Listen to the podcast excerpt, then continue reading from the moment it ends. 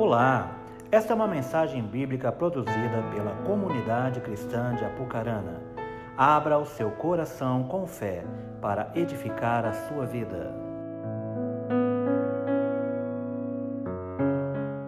Eu tomo café meia-noite, uma da manhã, 11 horas da noite. É uma, uma coisa normal para mim, de manhã, qualquer hora, teve café, eu vou em cima dele. Mas ele tem que estar tá quente, porque falar para você é terrível. Esses dias que ele saiu de manhã, eu acordo já desesperado com tremedeira, né? Eu acordei com tremedeira, geralmente às três traz café para mim no quarto, sabia disso? Vem a Milena, a Amy e a Kelly. Elas tiram para o ímpio quem vai trazer, tal, e elas vêm. Nesse dia ninguém veio, um silêncio na casa. Falei, saíram. Falei, ah, deve estar lá na cozinha. Eu fui seco. Cheguei, abri a bichinha e coloquei, mas olha, eu já estava sentindo antes, irmãos, a hora que eu pá, era do outro dia. Ai, mas, olha, mas me deu uma depressão naquela hora. eu não sei falar para o seu sentimento que me deu, porque eu sei fazer café, mas não eu faço, não é bom. Eu gosto de tomar do, de alguém fazendo, entendeu? parece que é melhor. Me deu um. Nossa, fiquei assim, traumatizado. Porque a hora que você coloca, você não sabe se engole, se joga. É terrível. Assim como também um dia estávamos na África e lá nós não podemos tomar a água que eles tomam porque é contaminada para nós, para eles não faz nada. Se você tomar a água que eles tomam lá, você vai para o hospital no mesmo dia. E nos, nos interiorzão da vida, a gente só pode tomar algo que é engarrafado, né? Geralmente um, vende coquinha, é, alguma coisa assim. E nós paramos um dia num lugar muito longe, não tinha mais nada. Eu falei, ah, me, é, eles chamam de veneno, né? Tem veneno gelado aí, coca lá é veneno, para você ter uma ideia. Ah, tem, mas não está, né? Eu falei, ah, mas traz aí o que tem. Pegou, abriu, a hora que eu bati, irmão, virou uma espumeira na boca. Sabe? Coca quente é terrível, é melhor não tomar nada. Porque as coisas têm uma temperatura certa para ela cumprir o propósito. Café tem que estar tá quente, a coca tem que estar tá gelada. Assim também nós precisamos estar na temperatura certa daquilo que Deus espera de nós, para que nós possamos cumprir o nosso propósito de vida. Então, baseado nisso, quero que você abra sua Bíblia comigo em Apocalipse capítulo 3.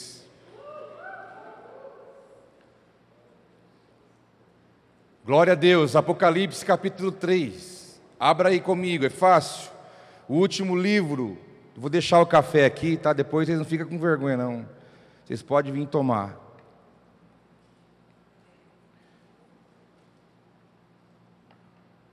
Apocalipse capítulo 3.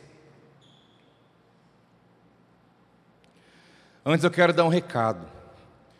Algumas pessoas estavam perguntando para mim sobre a questão do Natal. Existem vários mitos em volta, em volta do Natal. Cristão comemora Natal? É uma pergunta. Segundo, se ele comemora, comemora de que forma? A Bíblia diz para comemorar o Natal? A Bíblia coloca critérios para comemorar o Natal? Qual é o problema se eu comemorar, se eu não comemorar? Qual é a, que, a questão dos símbolos que envolvem o Natal? O espírito natalino, a festa pagã, o Deus Sol, São Nicolau, Santa Claus, Aonde vem tudo isso, essa história, né? A questão do calendário judaico cristão, da festa de final de... tem todas essas dúvidas. E eu ia dar uma palavra rápida para vocês aqui e à noite também no culto, mas eu, eu, eu vou fazer diferente. Vou gravar um vídeo pequeno de esclarecimento e vou colocar na página da igreja. Aí você pode assistir lá e eu vou pontuar as maiores dúvidas do que é, do que não é, o que pode, o que não pode, para tirar todas as dúvidas, né? fundamento histórico, bíblico, deixar bem claro. E aí você pode assistir, tirar sua dúvida, mandar para alguém, porque muitos têm dúvidas, e é bom que você tenha dúvidas, porque algumas coisas são importantes fazer e outras são importantes não fazer numa época como essa. E aí depois você vai saber lá e você vai poder ter acesso.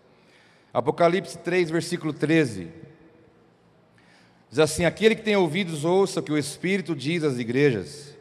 Ao anjo da igreja em Laodiceia, escreva: Essas são as palavras do Amém, a testemunha fiel e verdadeira, o soberano da criação de Deus.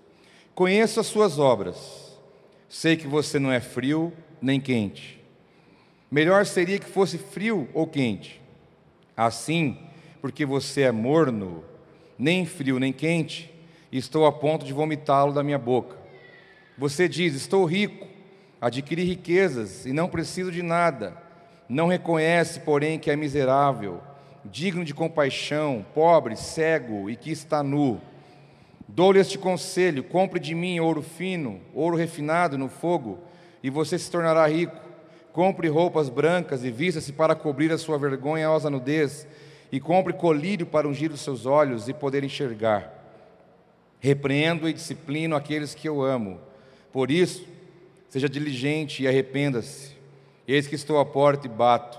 Se alguém ouvir a minha voz e abrir a porta, entrarei e cearei com ele e ele comigo.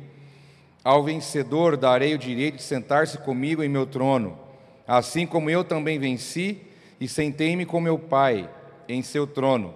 Aquele que tem ouvidos, ouça o que o Espírito diz às igrejas. Irmãos, interessante.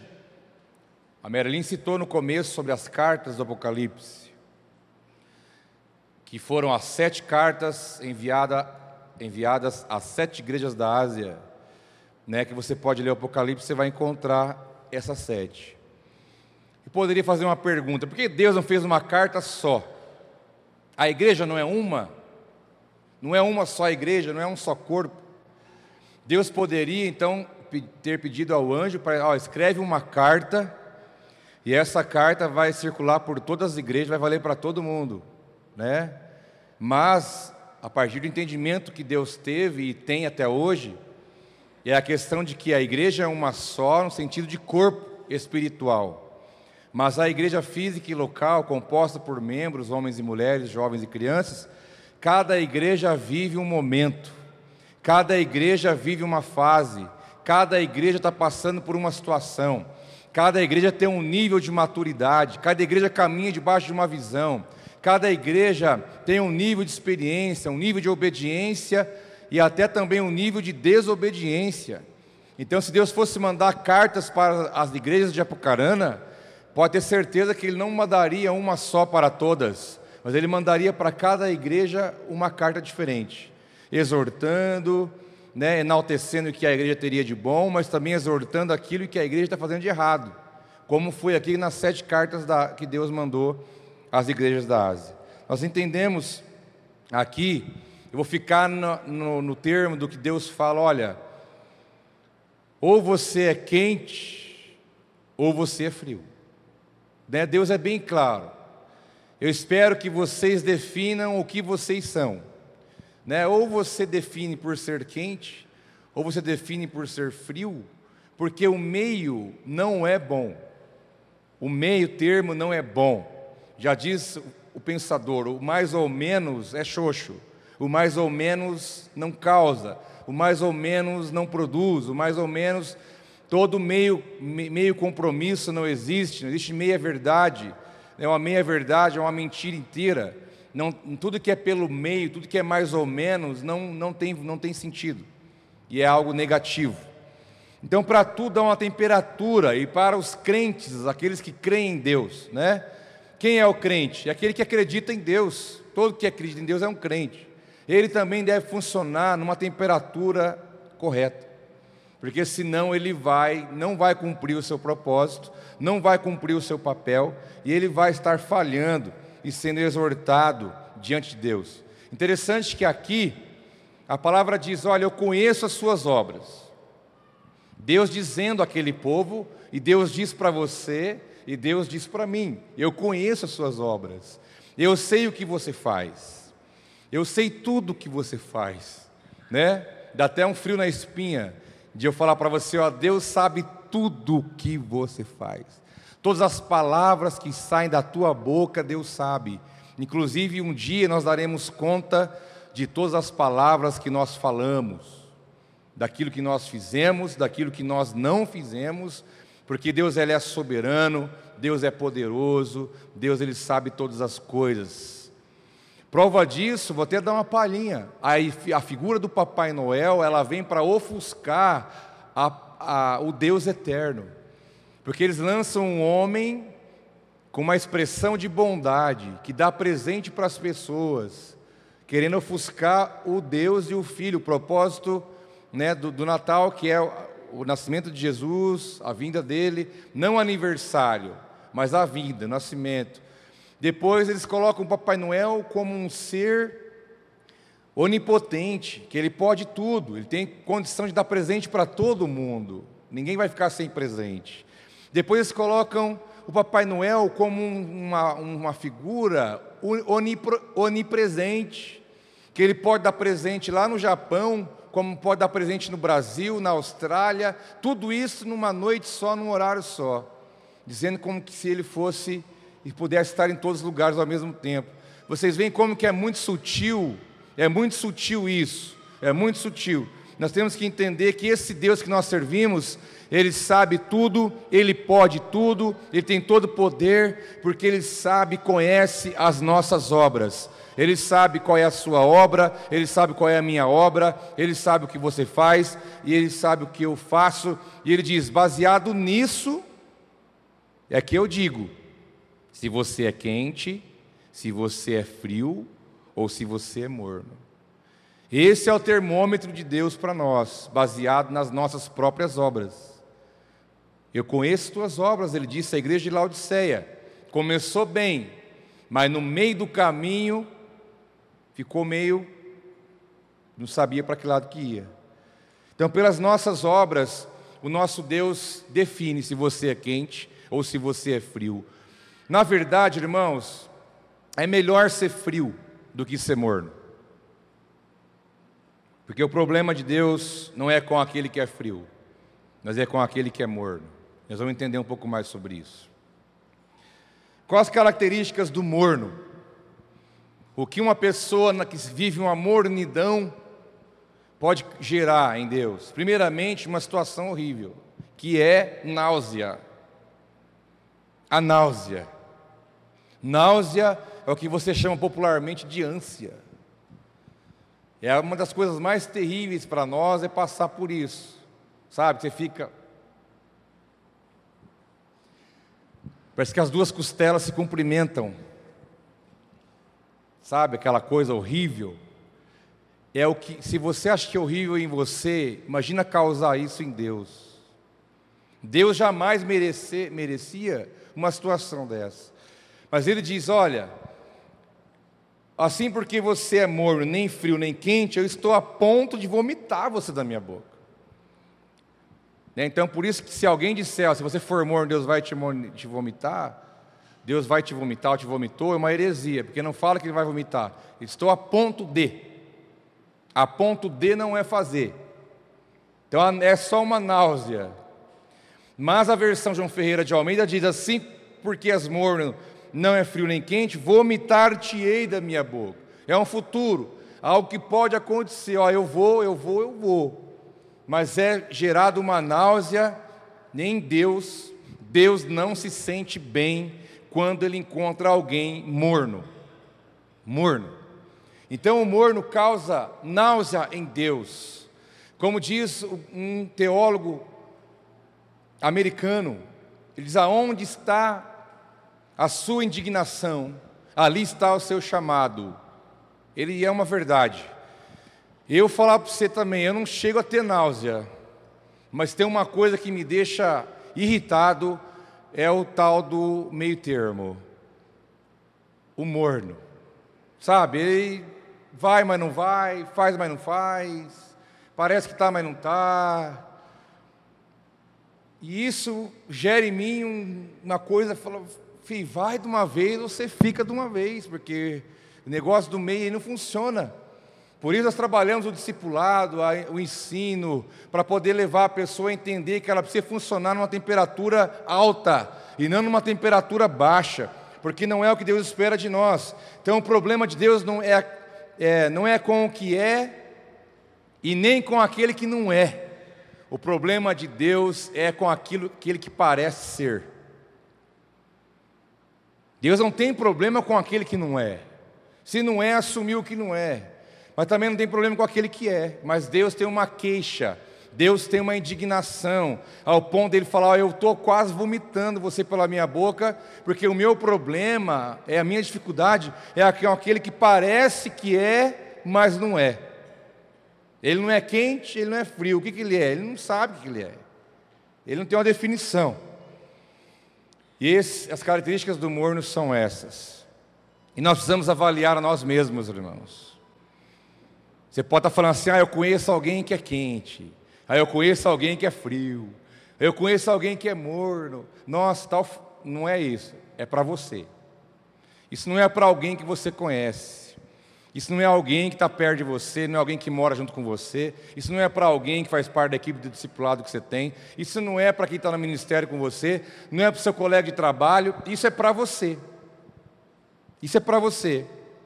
Para você olhar suas próprias obras e se define. Eu sou o quê? Quente? Eu sou frio? Ou será que eu não, não acomodei no morninho e estou indo? Está morno, né? Está administrável. Só que esse é um grande problema para as nossas vidas. Há um alerta de Deus para nós sobre isso, porque diz a palavra em Isaías, capítulo 29, versículo 13, no início: Esse povo se aproxima de mim com a boca e me honra com os lábios, mas o seu coração está longe de mim. Isaías profetizando uma cidade chamada Ariel, uma cidade onde Davi se acampava, Davi passava dias ali, Davi tinha costume de passar por ali, Davi vinha com seus homens e se estabelecia naquela cidade chamada Ariel. Se você ler o capítulo 29 de Isaías, você vai poder entender melhor essa história. Mas quando ele fala, ele não fala de uma pessoa, tal pessoa se aproxima de mim, tal pessoa me honra com os lábios, mas o coração dessa pessoa está longe. Ele não está falando de um indivíduo, ele está falando de um povo. A análise de Deus aqui é, é para um povo, não é para o indivíduo. E aqui está se referindo ao povo escolhido por ele mesmo, que se encontrava numa situação ali meio problemática. E falou: esse povo, eu reconheço eles como povo, reconheço que eles têm uma, uma relação comigo. E ele continua dizendo: esse povo, e se aproxima de mim com a boca. Ou seja, esse povo tem um discurso, esse povo fala. Eles se aproximam de mim com a boca. Através do discurso deles, eles se aproximam de mim. Irmãos, é um povo que não está longe de Deus. É um povo que está perto. É um povo que fala. É um povo que, que Deus, que o povo fala e Deus ouve.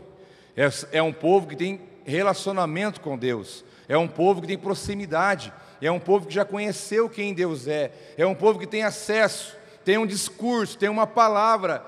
E digo mais, é um discurso bom, não é um discurso ruim, porque diz a palavra que além deles comunicarem algo, eles honravam a Deus com os lábios.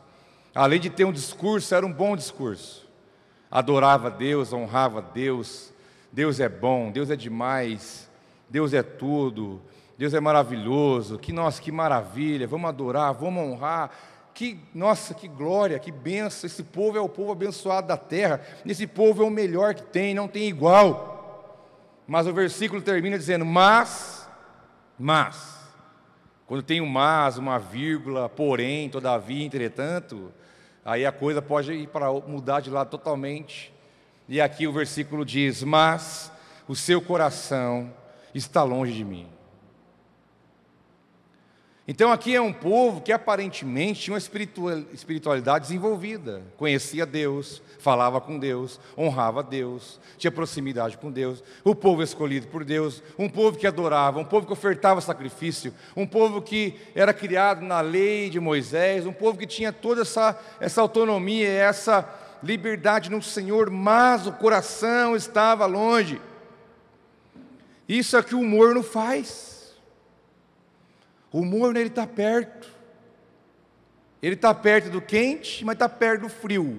Mas não é nem quente nem frio. Ele está perto. Ele está perto ali. Tem um discurso. Tem um discurso. Tem um discurso bonito. Fala bem. Tem uma boa aparência. Tem uma boa né, uma, uma boa prédica, fala bonito, honra, mas o coração está lá não sei na onde.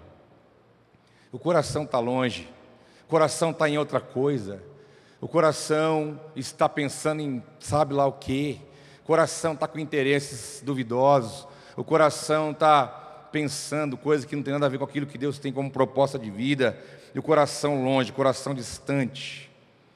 Toda coincidência, toda semelhança pode ser uma mera coincidência. A palavra diz, a epístola de Pedro, que nós somos o povo escolhido de Deus, nação santa, é, nação eleita, raça eleita, nação santa, sacerdócio, povo escolhido, separado. Nós estamos correndo o risco de também cairmos nessa classificação de nós termos um bom discurso, uma boa aparência, uma boa prédica, mas nosso coração pode sair fora, o nosso coração pode estar distante, o nosso coração pode estar.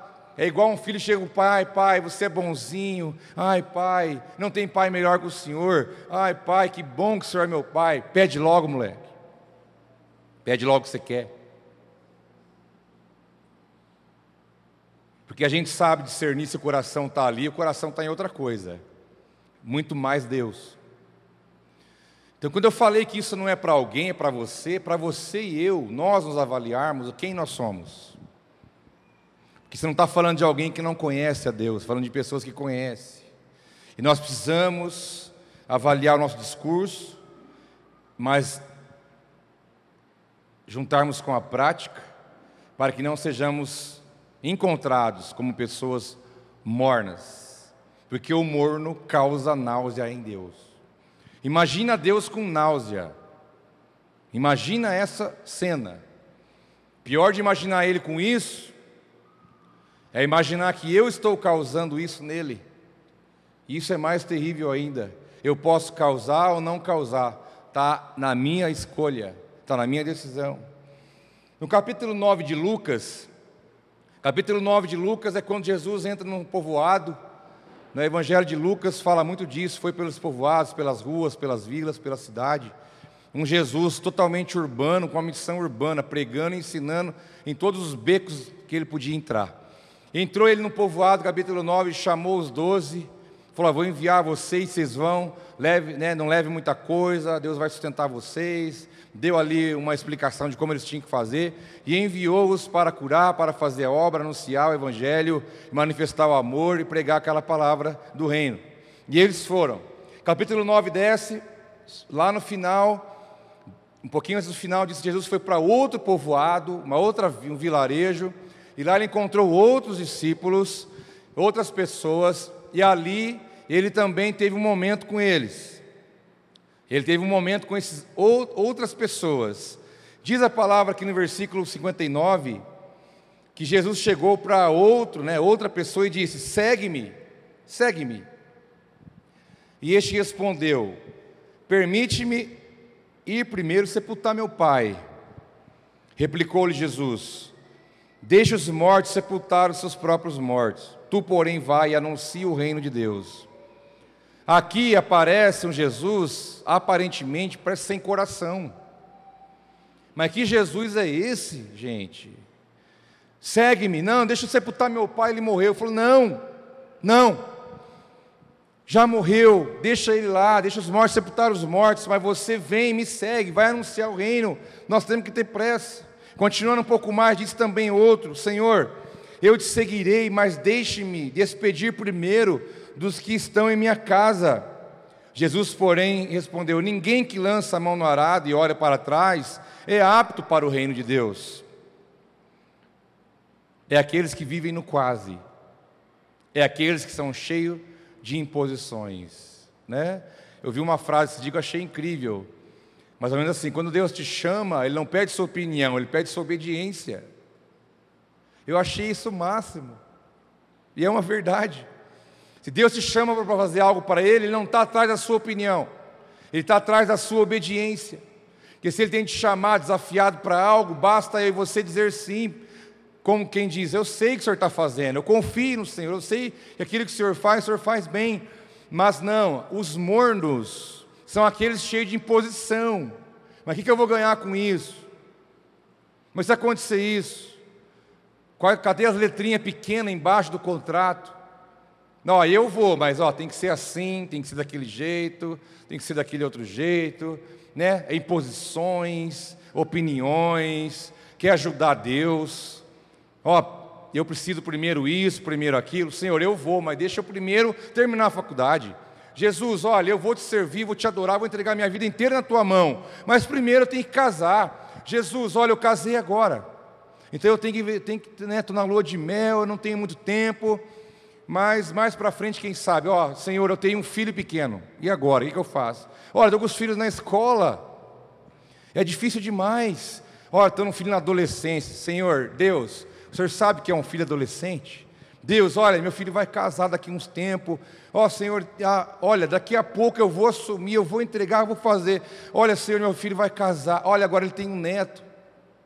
E passa a vida inteira com imposições, com colocando letras pequenas no contrato. Jesus falou: segue-me, segue-me, vem andar comigo. Vamos. Senhor, eu preciso, preciso primeiro fazer isso. Nem Jesus falando, então deixa isso e vamos, nem assim não adiantou. Mas a palavra diz, capítulo 9 termina. E esses aqui, ninguém sabe o que, que deu. Esses. Que diz, quando vira o capítulo 10, diz que Jesus chegou e foi ter com outras pessoas. Não, não eram mais esses. E aí então ele enviou os doze no começo do nove, queria enviar esses, não deu, porque não quiseram. No capítulo 10 entra, e Jesus falando com outros, envia-os de dois em dois, e eles vão fazer aquilo que Deus chamou eles para fazerem, que no caso seria o envio dos setenta. Mas irmãos, nós temos que ter uma obediência incondicional, uma entrega incondicional. É o que Deus espera de nós. Tem pessoas que não vivem grandes experiências em Deus, porque sempre tem uma imposição, sempre tem um pé atrás, sempre tem um se. Se acontecer isso, se acontecer aquilo, mas se resolver aquele problema, eu tenho que resolver tal problema. Gente, os problemas nunca vão acabar. Nunca vão acabar os problemas. Os problemas vão permanecer sempre na nossa vida. Mas o se, se, se, se, se, talvez, faz ser uma pessoa que vive no quase. Sempre a bola bate na trave. Sempre bate a bola na trave. E essa também é uma característica daquele que é morno. Diz aqui: Senhor, eu te seguirei, mas primeiro deixa eu fazer tal coisa. Deus não quer nossas imposições, nossos argumentos, as nossas justificativas. Porque nós somos muito bons nisso. Quando você não quer fazer alguma coisa, não tem algo, você cria algo. Você cria, só para você ter uma justificativa para não corresponder aquilo. O quase, o quase é uma, uma consequência de uma vida morna, não é quente nem frio. Poderia falar assim: Jesus, eu não vou. Obrigado. Até outro dia, hein? Valeu. É mais bonito. É o frio. Jesus, aonde que é? Aonde que é? Vamos embora. O senhor está falando, vamos embora. O que, que o senhor quer de mim? Aonde que eu assino? É agora, então vamos para cima. Esse é o quente. Mas o morno fica naquela. Vou, mas peraí, vou, mas não sei o quê. Quem sabe um dia. Esse é o morno que não consegue agradar, é aquele que vive no quase. É aquele que não agrada a Deus e gera náusea em Deus. É aquele que quer o bônus, mas não quer o ônus. Foi cantada uma música domingo passado que muitos querem as suas mãos, mas eu quero os seus pés. Eu vou dizer uma coisa, eu quero os dois. Eu quero os dois. Eu não quero só o pé, e também não quero só a mão, eu quero os dois. Eu quero atingir um nível de adoração nos pés, porque eu sei que as mãos dele não estão encolhidas, as mãos dele estão estendidas, então por que eu não quero a mão? Eu quero também. Eu quero o pé, eu quero a mão. Mas tem uns que só querem a mão. Só quero o que ele pode dar, só quero o que ele pode fazer. Eu quero a bênção, eu quero a paz, eu quero livramento, eu quero saúde, eu quero emprego, eu quero ganhar bem, eu quero comprar, eu quero realizar, eu quero prosperar, eu quero tudo que o senhor tem de bom aí, eu quero. Só quer o ônus, só quer o bônus, desculpa. Só quer o bônus, a bênção. Não é que eu tenho que pagar algo pela bênção, não, mas eu tenho que corresponder a Ele no relacionamento. No relacionamento de obediência, de amor, de, de reconhecimento. Porque aquele que vive no quase, geralmente só quer a bênção, mas ele não quer um relacionamento, ele não quer ouvir uma palavra que muitas vezes vai exigir uma atitude dele ou dela de renúncia, uma atitude de abrir mão, de ou reconhecer que precisa mudar em tal coisa, ou que precisa mudar em tal área da sua própria vida. Nós estamos falando de discípulos próximos, discípulos que estavam com Jesus, andaram com Ele, viram a Ele olho no olho, mas viveram no quase. Ficaram, ficou no quase. Em Hebreus capítulo 10, nós lemos versículo 25, que diz: Não deixemos de reunir-nos como igreja, segundo o costume de alguns, mas encorajemos-nos uns aos outros, ainda mais quando vocês veem que se aproxima o dia. Se continuarmos a pecar deliberadamente, depois que recebemos o conhecimento da verdade, já não resta sacrifício pelos pecados. Aquele que é morno, que não é quente nem frio, ele vive rodeado pelos pecados de estimação. Rodeado, rodeado pelos pecados de estimação. Isso é errado, errado, errado, errado, errado, errado, errado. Ai, mas é, olha, eu tenho um benefício com ele. Eu tenho um ganho secundário com ele. Ele me satisfaz. Ele esse, esse pecado ele me causa, me gera prazer, me gera benefício, me gera lucro, me gera popularidade, me gera tantas coisas. E aí nós mantemos ao nosso redor pecados de estimação. Sabemos que aquilo desagrada a Deus, sabemos que aquilo é errado, sabemos que aquilo não está de acordo com a vontade de Deus, mas nós o mantemos ali, alimentamos aquilo, mantemos ali, mas não temos a, a ousadia, a coragem de abrir mão e renunciar e nunca mais cometer aquilo. Porque a palavra diz se nós continuarmos a pecar deliberadamente, ou seja, de qualquer, tudo de qualquer forma, depois de receber o conhecimento da verdade, já não resta sacrifício pelos pecados, referindo-se a alguém que conhece a Deus, conhece a palavra, mas tem os pecados de estimação. Ah, uma mentirinha não dá nada. Sabe aquele lance fala que eu não estou? Ah, fala que, olha, não, fala que eu não estou, fala que eu não estou. Irmão, eu vou falar para você uma coisa, a nossa atitude revela a nossa paternidade. Da maneira como eu vivo, vai, podem saber as pessoas quem é meu pai. Se eu tenho atitudes que, que visam fazer a vontade de Deus, ainda que eu tenha erro e falha, todo mundo tem. Mas isso vão saber, o pai dele é Deus. Agora, diz a Bíblia que o pai da mentira é o diabo. Então, se eu tenho costume de ficar com mentirinha, eu estou dizendo para todos, eu sou filho do diabo. Porque a minha atitude revela a minha paternidade.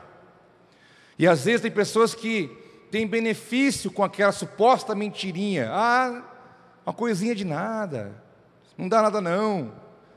Esse eu posso te dizer, não é quente, não é frio, é o morno. É aquele que parece que é, mas não é. Porque segundo a palavra diz, estar reunido como igreja é ótimo, como diz aqui. Não deixar-vos de congregar. Encorajemos uns aos outros, vamos andar junto, te ajudo, você me ajuda, né? Diz aqui ainda mais quando se aproxima o dia, ou seja, dia do, da vinda do nosso Senhor. Mas ele fala, mas se continuar pecando desse jeito, e o negócio não vai dar certo. Se referindo àquele que conhece a palavra de Deus. Porque, diz Paulo, será que porque estamos na graça, vamos mergulhar então no que é errado? Ele falou, não, pelo contrário. Eu não posso ter aquele pensamento, ah, vou fazer o errado, depois Deus perdoa. Você pode chegar uma hora e ser pego no pulo, de não ter tempo para isso. Mas nós precisamos definir quem nós somos, quente ou frio, mas não morno. Jamais. Algumas características estou dando para você e vou te dar a última. Lucas capítulo 18. Diz que dois homens subiram ao templo para orar. Dois homens. foram ao templo, era costume da época, para orar. Um era fariseu e outro publicano. O fariseu, já em pé, diz a Bíblia que orava no íntimo: Deus, eu te, eu te agradeço, porque eu não sou como os outros homens. Não sou ladrão, não sou corrupto, não sou adúltero, nem mesmo como este publicano. Jejuo duas vezes por semana, dou dízimo de tudo quanto ganho. Mas o publicano ficou à distância, ele nem ousava olhar para o céu, mas batendo no peito ele dizia: Deus, tem misericórdia de mim, que sou pecador. Eu lhes digo que este homem e não outro foi para casa justificado diante de Deus, pois quem se exalta será humilhado, e quem se humilha será exaltado. Aqui está bem, tá bem claro a situação. Dois homens, o fariseu e o publicano. O publicano é aquele que não é judeu de sangue puro, ele é misto. Um é o primeiro, que chega já fazendo comparação. Deus, muito obrigado que eu não sou igual ele. Olha que coisa.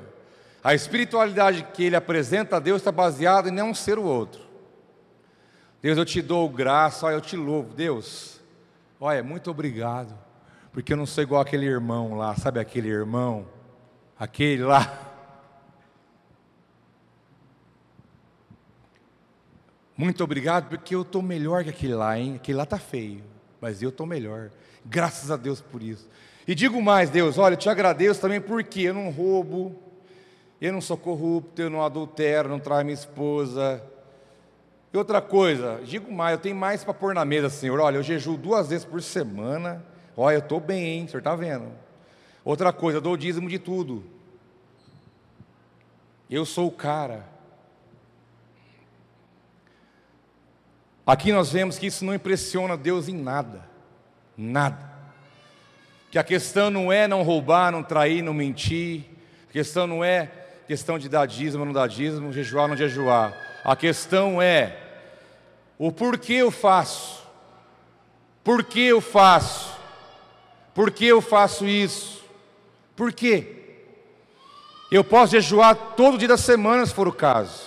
Mas eu não posso jamais olhar para alguém que não faz e falar, ó, eu faço, mas aquele lá não faz usar isso para se engrandecer, usar isso para querer impressionar Deus. Isso não impressiona Deus em nada. Eu tenho que ser falar a verdade, eu tenho que não ser um adulto, eu tenho que tratar bem as pessoas, eu tenho que dar o meu dízimo, porque isso glorifica a Deus, eu tenho que jejuar, eu tenho que orar, eu tenho que fazer tudo isso, mas não para me vangloriar e achar que isso vai me colocar numa situação melhor de apontar para o lado e falar, eu obrigado porque eu não sou aquele. Que sabe de uma coisa, eu vou te falar, sempre vai ter alguém mais quente que você. Sempre. Nossa, eu oro, eu tenho experiência com Deus, eu tenho relacionamento com Deus. Vai ter alguém que vai chegar em um nível de unção, em um nível de autoridade, em um nível de vida com Deus, em um nível de experiência, e fala: Nossa, eu preciso buscar. Eu não cheguei lá ainda. Sempre vai ter alguém que joga bola melhor que, que, que o outro, sempre vai ter alguém que sabe mais, sempre vai ter alguém, sempre. Agora, o morno gosta de comparar. E a comparação traz angústia, a comparação traz doença, a comparação gera tristeza, a comparação não, não serve para isso. Comparação é pra, só para estabelecer padrão de qualidade. Mas na questão humana não podemos usar essa coisa horrível, porque não há por que comparar. Mas o morno gosta de comparar, porque se ele olha alguém que na cabeça dele está pior que ele, ele sente que ele está bom. Ele se conscientiza, ele se consola. Olha, eu não estou lá, mas aquele lá está pior que eu, então está bom. Está bom assim. É uma mente doente. Nós chamamos de uma pseudo-espiritualidade, uma espiritualidade mentirosa, uma espiritualidade morna, pior que frio, porque se fosse frio estava bom. Se fosse frio estava bom. Faz comparação. Se se escora no erro do outro. Ah, se o outro faz isso, se compara, se vangloria, é aquele que relaciona sempre buscando um ponto de frágil. Irmãos, eu conheço pessoas assim, é horrível. é horrível. Eu, eu, eu convivo com pessoas assim. A pessoa ela está relacionando contigo, ela tem contato com você, você conversa, você encontra, e você sente que a pessoa está analisando, sabe? Esperando encontrar em você um ponto frágil. Como se ela fosse se aproveitar, ela, ela se alimenta daquilo. Que quando ela encontra em você um ponto frágil, ela vai pá, ela vai ali. E ela vai usar aquilo contra você, ela vai falar isso para outras pessoas, e ela vai se alimentar das mazelas do ser humano. Isso é terrível. Isso é terrível. Isso é terrível. Você conhece alguém assim? Ou quem sabe você não tem esse costume, vai ser liberto hoje? De sempre ficar olhando a pessoa e aonde está o defeito daquela, dela? Aonde ela erra? Vamos observar melhor. Vamos ver como é que é em casa. Vamos ver como é que é no trabalho. Não, ele vai ter um ponto fraco. E a pessoa sempre está buscando encontrar em você o seu ponto de fragilidade. Isso não precisa muita força, que vai encontrar, lógico, todo mundo tem. Mas alguém se alimentar disso, gostar de, de encontrar e levantar isso, como se isso trouxesse para ela uma, um prazer, uma alegria, um ápice. O humor não faz isso, que ele não é quente nem frio, e ele quer encontrar o que existe por aí na vida dos outros, buscando o ponto de fragilidade das pessoas. Isso é muito feio. Isso é que o fariseu fez. Parece que é, mas não é. Porque Deus fala no final do texto: olha, esse aí que veio depois de você, que bateu no peito e falou: olha, Senhor, eu sou pecador. Senhor, eu sou errado. Senhor, tem misericórdia de mim. Senhor, olha a minha situação. Eu preciso do Senhor na minha vida. Os dois foram orar ao mesmo tempo, ali no templo, mas Deus diz: ó, esse segundo foi justificado. Esse aí, esse homem, foi justificado para casa. Porque quem é humilhado será exaltado, quem se humilhar será exaltado. Mas aquele que se exalta será humilhado. Que aquele que não é quente nem frio, ele tem que parecer ser alguma coisa. E ele vai tentar passar essa imagem de algum jeito, de alguma forma. E a palavra nos traz isso muito forte. Muito forte. Tem pessoas que têm facilidade com a lei, mas têm dificuldade com a graça. O jovem rico foi assim: Senhor, eu vivo a lei. O que eu tenho que fazer para ser salvo? Você tem que fazer isso, isso, isso, isso, isso. Isso eu faço tudo. O jovem rico falou: Eu faço tudo isso, eu cumpro, eu conheço a lei e eu cumpro. Jesus falou para ele: Você não matarás, não adulterarás, não furtarás, não darás falso testemunho, ama teu pai e tua mãe, ama teu próximo como a ti mesmo. Disse-lhe jovem: A tudo isso tenho obedecido, mas o que me falta ainda? Ou seja, na lei eu estou afinado, eu cumpro tudo. Você fala: Falta uma coisa. Vem tudo que você tem, dá para os pobres. Você vai ter um tesouro no céu, falando de coisas espirituais, e você me segue. E ele foi embora, porque ele queria que o relacionamento dele continuasse na lei. E não queria receber um convite para mergulhar na graça, e na dependência, no amor, na misericórdia de Deus. Falou: Não, isso eu não quero. Se o senhor tem uma cartilha nova para eu cumprir aí, o senhor pode me dar que eu vou cumprir, mas abrir mão de tudo e crer no Senhor e confiar, para mim não dá. Esse é o morno. Esse é o morno. Não é quente, não é frio. Minha oração nessa manhã, meus irmãos, é que o Espírito venha definir para nós quem nós somos, mas você tem que entender que Deus trabalha em alta, né? Deus trabalha em alta. Já diz a palavra que Deus funciona numa temperatura, que diz em Hebreus 12, 28, portanto, já que estamos recebendo um reino inabalável, sejamos agradecidos e assim adoremos a Deus de modo aceitável, com reverência e temor, pois o nosso Deus é fogo consumidor. Fogo. Eu não conheço fogo morno. Eu não conheço fogo frio.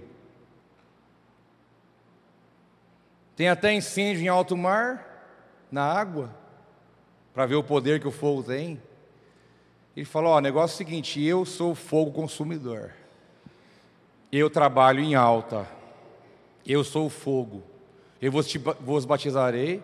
O batismo de água está aí para vocês. Pode mergulhar, é de Deus para cumprir a palavra. Mas olha, eu tenho uma nova proposta, que é o batismo com fogo, para vocês andarem em alta, não andar frio. Baseado nas verdades da palavra, só anda frio quem quer. Só se mantém morno quem quer.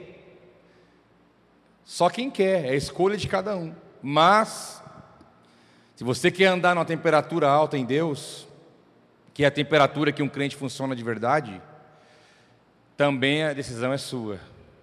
Está diante de nós a nossa escolha. Então, o convite de Deus para nós é quando Ele olha para Laodiceia, Ele fala: Conheço suas obras. E quando Ele olha para nós, como uma igreja, um povo que se reúne, Ele também diz a mesma coisa: Conheço suas obras.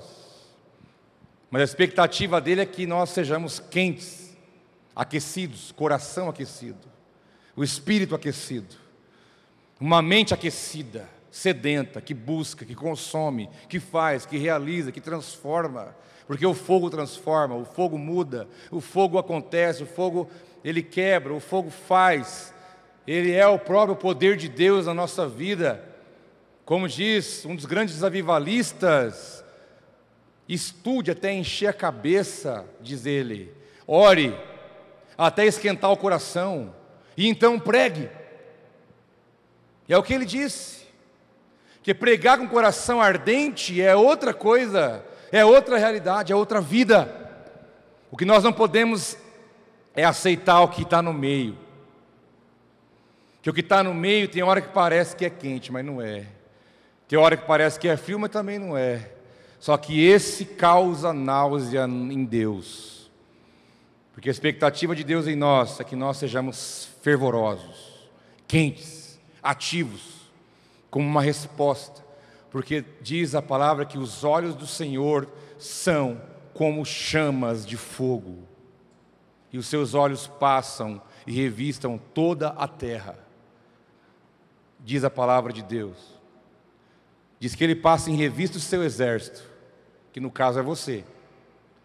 Então é hora de nós darmos uma resposta a Deus e não aceitar outra realidade que não seja fervente, quente, para cima, na força, decidido a obedecer, a entregar, aceitar o desafio, não querer só o bônus, mas também dizer: Senhor, o que precisar ser feito, vamos fazer, vamos fazer. Estamos aí para fazer, para realizar, para corresponder aquilo que o Senhor tem como propósito sobre nós. É a proposta de Deus. Que Deus olhe para nós, eu conheço tuas obras e sei que você buscou ser fervoroso na minha presença.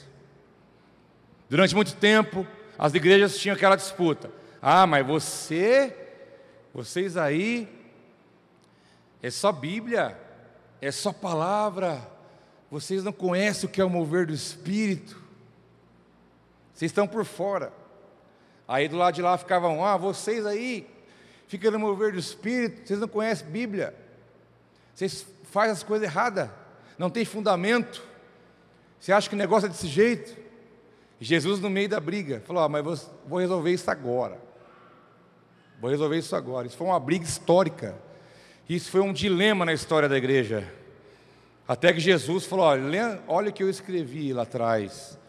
Falou: Vocês erram, vocês erram, diz Jesus, por não conhecer a Escritura e por não conhecer o poder de Deus. Ou seja, unam os dois e vocês serão invencíveis. Busque a palavra, mas busque o Espírito, que é fogo, que é vento, que é força, que é poder, que é deliberado sobre a vida da igreja, já está liberado. Então, meus irmãos, igual a falou, vai chegando no final de ano, tum, desliga uma, vai só no, só a manteira, né? Vai na brisa, deixa o vento levar. Final de ano, você não brinca em serviço, não, moço. Calendário existe para nós, estamos no tempo Cromos, mas para Deus é, é, outro tempo. É, para nós é um ciclo que está virando. Mas eu conheço a síndrome do fim de ano. Conheço, eu tenho pesquisa de campo. E tem coisa para colocar para você. Pesquisa científica, que tem muitos que passam o ano quente, chega o final do ano, tum, encontra um morninho, sabe? Oh, que beleza!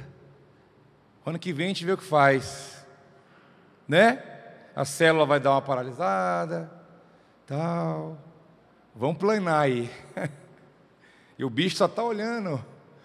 Aí, meu filho, você toma cuidado. Sempre alerta, sempre buscando a Deus. Não diga tchau para a Bíblia agora e só vai encontrar ela no carnaval, quando o ano começa em março. Porque nesse meio tempo você pode correr um grande risco. Vamos manter a chama acesa, filhão. É muito mais fácil pegar um gravetinho por dia e colocar ali. Não demanda grandes esforços. Diz a palavra que o fogo queimará constantemente no altar e não se apagará. E esse altar é a sua vida. É muito mais fácil você chegar ali e fazer assim, ó. Aí você pega e os caras que churrasqueira com é, secador de cabelo, eu acho incrível. Cabra que é macho não usa nada. Vai, vai lá, pronto, pegou. É muito mais fácil você tirar uma cinza que está por cima, dar uma sopradinha e o negócio pega de novo, do que ter que produzir algo do zero. Tem que colocar o fogo ali, a madeira, e joga álcool. Ô mulher, esse álcool não presta. Pega o álcool do carro, e pega o álcool do carro, não vai. Traz o secador de cabelo, traz ventilador, traz não sei o que, mulher, deixa que eu faço. Tem, não vai, é difícil. Agora, se já está ali, o fogo ali embaixo, tira a cinza, o negócio está ali, está vivo. Basta botar, basta colocar um gravetinho, puf, pega.